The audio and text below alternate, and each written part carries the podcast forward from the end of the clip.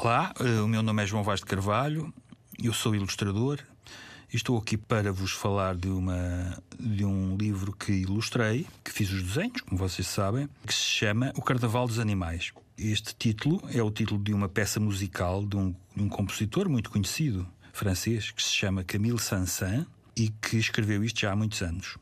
Houve um senhor que escreveu um texto e eu fiz os, os, os, desenhos. Portanto, o livro é assim uma soma das três coisas. Traz um CD com as músicas, tem a história com as imagens que vocês podem depois ver e folhear. Uh, eu procurei neste livro uh, fazer uma divisão das imagens conforme os andamentos da peça musical deste senhor Camille Sansan.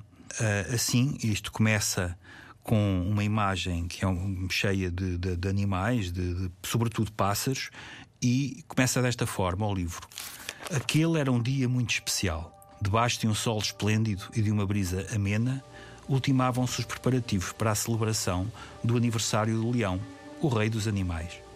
De madrugada, bem cedo, um enorme bando de aves levara até aos últimos recantos o saluda do leão que convidava todos os animais para uma recepção a fim de celebrar o seu aniversário. Daqui vocês já perceberam que a história de, deste livro se vai desenvolver à volta de, do aniversário do leão. E depois continua por aí adiante. A segunda imagem é onde aparece o leão. E eu aqui fiz umas, umas imagens sempre cheias de muitos animais à volta do leão, com figuras animais reais e outros imaginários.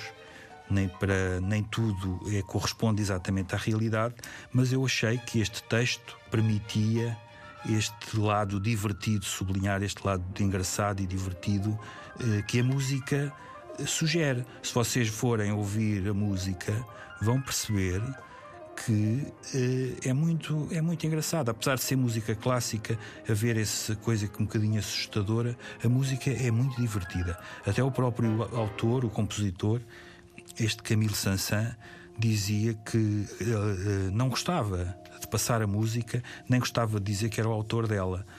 O que é engraçado é que depois foi quase, foi sobretudo por causa dela que ele veio a ficar conhecido. Continuamos e as ilustrações continuam ao longo da história há vários protagonistas. São os burros, são as tartarugas, são os elefantes, são os cangurus. Enfim, há uma série de animais, aparecem peixes, até um cuco aparece na história. E há sempre uh, uh, peripécias, até que chega a um ponto onde aparece uma situação diferente, em que se diz assim: de repente aconteceu algo estranho. O leão levantou a cabeça e olhou lá para o fundo e ergueu-se quão grande era. Todos os olhares se voltaram curiosos para presenciar a entrada daqueles insólitos animais que avançavam com um passo solene, arrastando atrás de si estranhos artefactos. Eram os, músicos da festa. Foram-se aproximando até junto do homenageado, saudaram-no dignamente e fizeram soar os instrumentos que traziam. Vocês conseguem adivinhar quem eram os animais? Pois nada mais, nada menos do que pianistas que arrastavam um artefacto que era um grande piano. Por fim, terminadas todas as apresentações, o rei deu ordem para que começassem a tocar a música e a festa teve início naquele preciso momento.